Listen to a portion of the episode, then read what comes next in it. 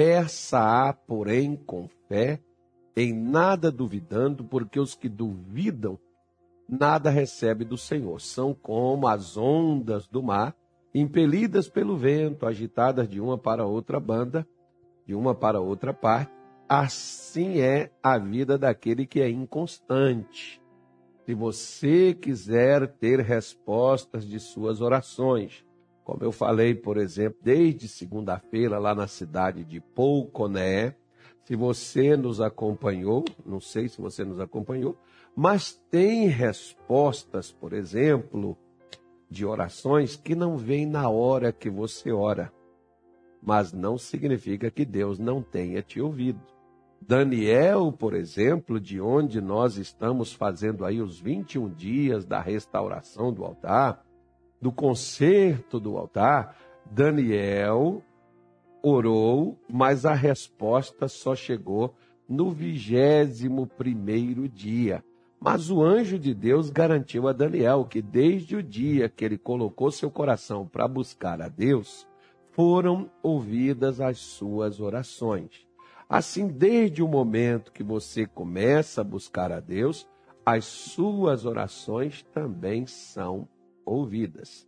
Por isso, nós precisamos entender que, mesmo que não chegou nesse momento a resposta, não significa que ela não foi dada, assim como falou a própria palavra de Deus. O Salmo 112, o versículo 8, que nós paramos nele ontem aqui.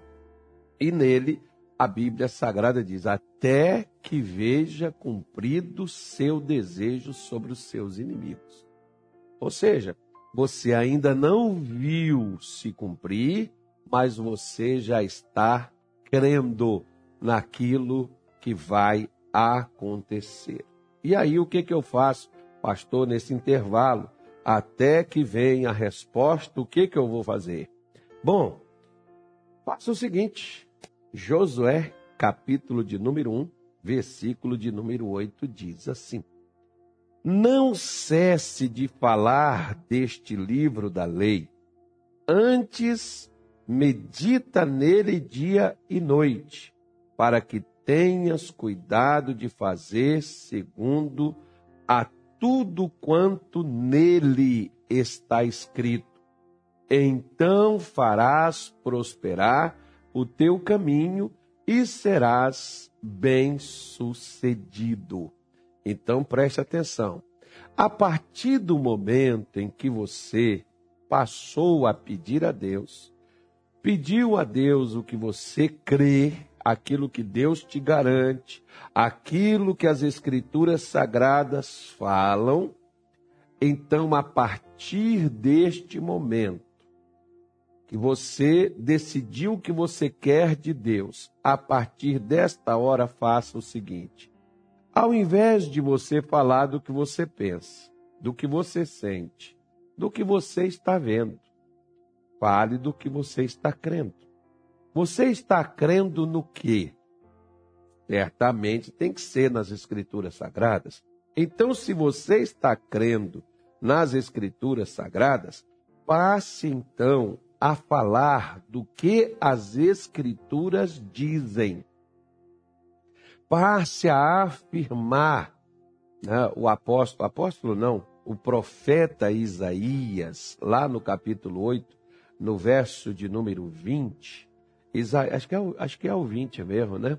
Isaías, Isaías 8, 20, que ele diz: A lei é ao testemunho.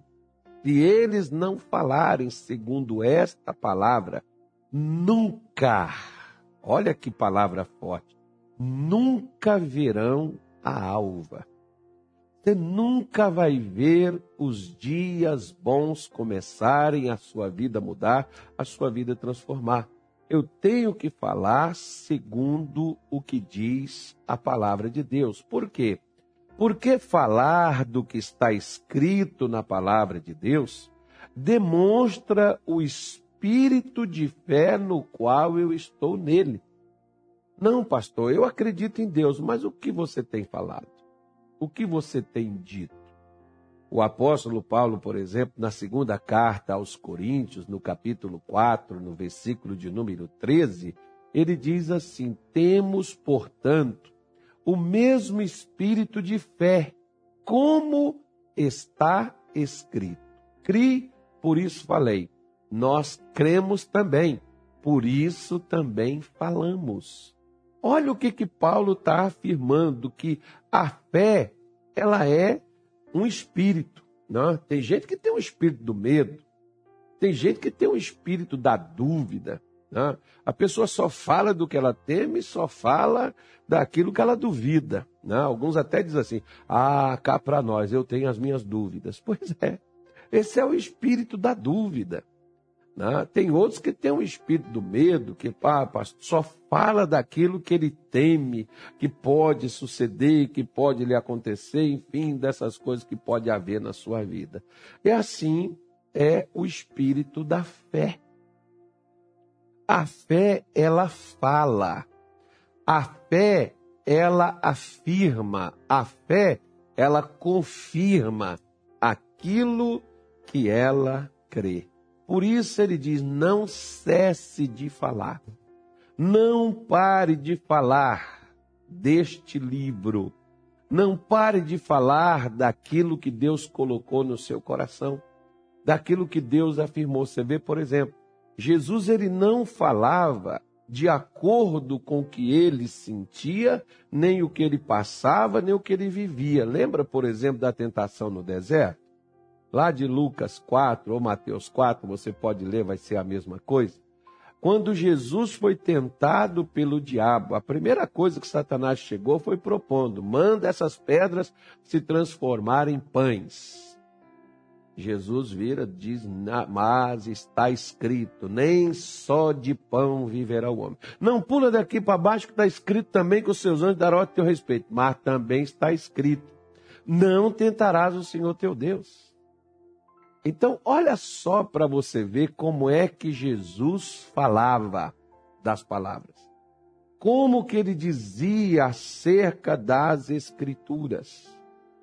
Nós vemos várias passagens Jesus citando o que falou Moisés, o que falou Isaías, o que falou Malaquias, o que falou os profetas, o que eles disseram. O próprio Senhor Jesus, no capítulo 24 de Lucas, ele mostra isso daí falando para aqueles dois discípulos que estavam ali tristes caminhando para Emaús, e Jesus os encontrou no caminho, e ele disse: honestos e tardios de coração para compreender tudo o que diz as Escrituras. Convinha que o Cristo padecesse, mas fosse ressuscitado no terceiro dia, conforme ele havia anunciado.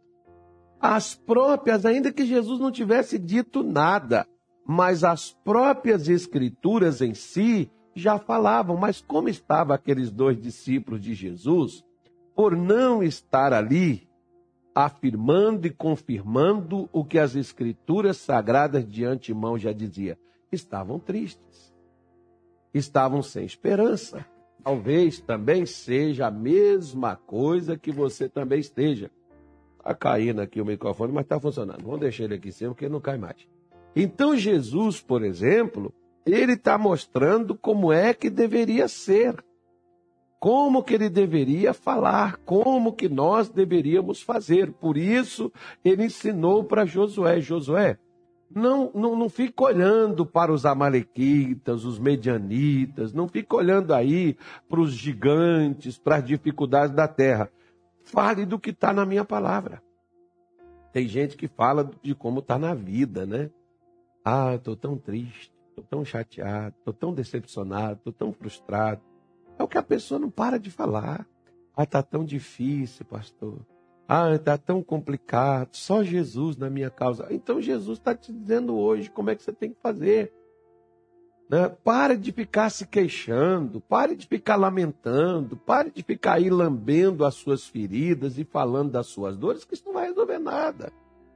Comece a falar do que está escrito na palavra de Deus. Como, por exemplo, talvez, se eu te perguntar assim, como você está? Você vai dizer, nada bem. Estou muito mal. e cada dia que passa parece que está ficando mais complicado. Nunca vi uma situação tão difícil como essa que eu estou vivendo. Pois é. Não sei nem o que, vai ser de mim, pastor. Só Jesus na minha causa. Então tá bom. Então deixa eu te fazer uma pergunta. Você já leu Romanos 8, 37? O que, que ele diz lá? Ele diz que pelas suas. Oh, perdão. Eu já estou querendo ir para outra parte aqui da outra sessão. Calma aí. Ele diz que em todas estas coisas somos mais do que vencedores. Você que foi, por exemplo, no doutor, fez um diagnóstico, fez o apanhado. Ah, pastor, agora está complicado, só Jesus, só um milagre. Tá bom, você quer um milagre? Ah, eu quero um milagre. Então, ao invés de falar do que está aí na sua receita, no seu diagnóstico, começa a falar do que está no livro. O que, que o livro fala acerca da nossa saúde?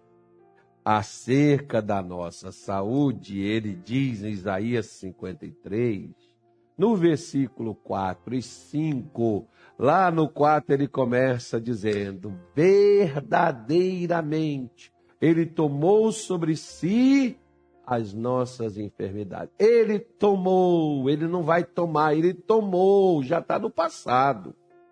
Né? Já está aí no passado. Ele tomou sobre si as nossas enfermidades e as nossas dores levou sobre si. Ele não vai levar, ele já levou. Agora, olha o versículo 5 para você ver o que, que ele diz aí. Mas ele foi ferido pelas nossas transgressões e moído pelas nossas iniquidades. O castigo que nos traz a paz estava sobre ele e pelas suas pisaduras seremos sarados. Vamos ficar mais ou menos. Talvez dê certo. Não, ele está dizendo, fomos sarados. Ele levou, ele tomou, ele foi, né? Ele sofreu e tudo isso é o que diz as escrituras. De que que você tem falado mesmo? O que que você tem dito? Por exemplo, o salmista Davi no Salmo 23, no versículo de número 1, né? Davi diz assim: "O Senhor é o meu pastor Aí nesse, nesse, nessa nossa tradução diz assim: nada me faltará.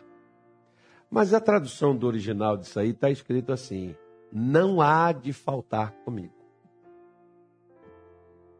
Então preste atenção. nada me faltará, não há de faltar comigo. Tem uma diferença. Por quê? Simples. Se você for, por exemplo, me parece que é Mateus 14, que fala sobre a multiplicação dos pães, a primeira multiplicação dos pães, Mateus fala sobre ela. Lá estava Jesus, inclusive pregando para aquelas pessoas. Chegando no final do dia, disse para eles: Olha, não posso despedir o pessoal, o pessoal está com fome, tem que dar eles comida. Aí um falou: Ó, só tem um menino que tem cinco pães e dois peixinhos aqui, mas o que é isso para essa multidão toda? É melhor despedir eles, porque ainda 200 dinheiro de pão e não tem esses 200, 200 dinheiro para poder pagar esse negócio aí né? seria ali como se fosse hoje 200 dólares, não teria como dar pão para aquela galera toda comer. Então, e o pão era baratinho naquele tempo, não é hoje como o trigo tá, tudo subiu, né? Aliás, as coisas sobem. Você não vê aí, por exemplo, começaram a soltar tiro, não chegou nem a gasolina de lá de fora para cá, já aumentaram a daqui, né? Mas disseram que já estava já deficiente o preço. Agora baixou o preço do barril, mas também não baixou o preço também não. Porque agora outra gasolina que vai chegar, é, é, nosso país é uma, é, uma, é, uma, é uma graça. Você viver no mundo é uma graça, né? É uma graça. Ainda mais quando você, a gente depende dos homens, ao invés da gente depender de Deus. Então, nós vemos, por exemplo, né, que Jesus estava lá, mas não tinha pão para todo mundo. O povo estava com fome, o próprio Jesus, não foi o povo que reclamou, não, pela primeira vez. Né? Crente, quando está com fome, nossa Deus do céu, como reclama, fica nervoso, fica chateado porque está com fome. Não, mas fome não é uma coisa boa mesmo. Aí o que, que aconteceu? Jesus mesmo providenciou a comida. Falou: me traz lá os cinco pães e os dois peixinhos que o garoto tem. Foi lá, abençoou e mandou repartir. Reparta. Deu pão para todo mundo comer, sobrou doze cestos cheios de pães. Jesus não estava lá? Tava. Tinha comida para todo mundo? Não. Mas ele faltou com os famintos? Não. Ele multiplicou a comida para eles. É isso que Davi estava dizendo. Eu posso ter uma necessidade, mas ele não vai faltar comigo. Ele vai me abençoar, ele vai me ajudar, ele vai fazer a obra, ele vai interferir, ele vai levantar. É como disse Jó: Eu sei que o meu redentor, ele vive, e por fim ele levantará-se sobre a terra. Então Jó sabia que Deus, que o redentor dele, aquele que ia mudar a sua história, vivia e que levantaria qualquer hora, do dia, da noite, da tarde, da manhã, ele se levantaria e faria aquilo ali acontecer. Da mesma forma, minha senhora, meu senhor, meu amigo, olha, é o que nós precisamos fazer. É o que nós necessitamos fazer no nosso dia a dia.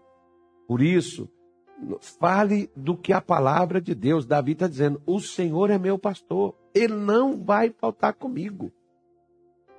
Fale do que diz as Escrituras Sagradas. Deus vai me levar aos verdes pastos, aos pastos verdejantes. Deus vai me trazer abundância. Chama isso na tua vida. Diga isso no teu, com teus lábios. Ele vai me levar às águas tranquilas. Ah, não, pastor, minha vida está um inferno, está uma bagunça, um capeta, acho que é feitiço, fizeram trabalho contra mim. Para, para com essa coisa. Para com esse negócio.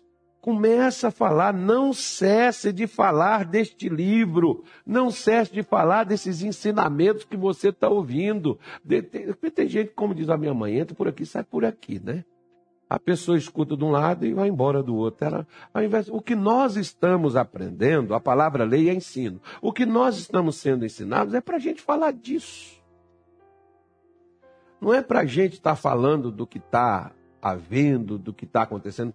Fale do que diz as Escrituras Sagradas. Aí a sua oração vai passar a ter peso e você vai passar a ter resposta. Vamos fazer a nossa oração de hoje? Pai, em o nome do nosso Senhor Jesus, eu oro neste sábado, ó Deus, unindo a minha fé com cada pessoa. Nós meditamos na tarde de hoje na tua palavra e nela o Senhor afirma que nós não devemos cessar de falar do livro no qual nós fomos ensinados, que é o livro da lei, que é o livro dos ensinos. O Senhor nos ensinou para nós colocarmos na prática o que nós aprendemos. Por isso, meu Deus, não deixe que essa mulher ou que este homem esqueça no dia de hoje. Em o nome de Jesus, abençoe, meu Pai, a vida de todas estas pessoas. Manifeste, ó Deus, a tua presença sobre elas e abençoe, meu Deus, a saúde, abençoe o físico, abençoe a alma, abençoe o espírito abre as portas fechadas, endireita os caminhos. Prospera, meu Deus, e repreenda toda e qualquer ação do mal que estiver, Senhor, sobre a vida destas pessoas. Nós repreendemos, determinamos, ordenamos que caia por terra todo levante do mal, toda obra maligna, diabólica na vida de cada uma destas pessoas seja derribada e sobre elas estejam a tua bênção no nome de Jesus. Senhor, abençoe a todas elas. Nós pedimos isto a ti no nome de Jesus Cristo. Amém. E graças a Deus.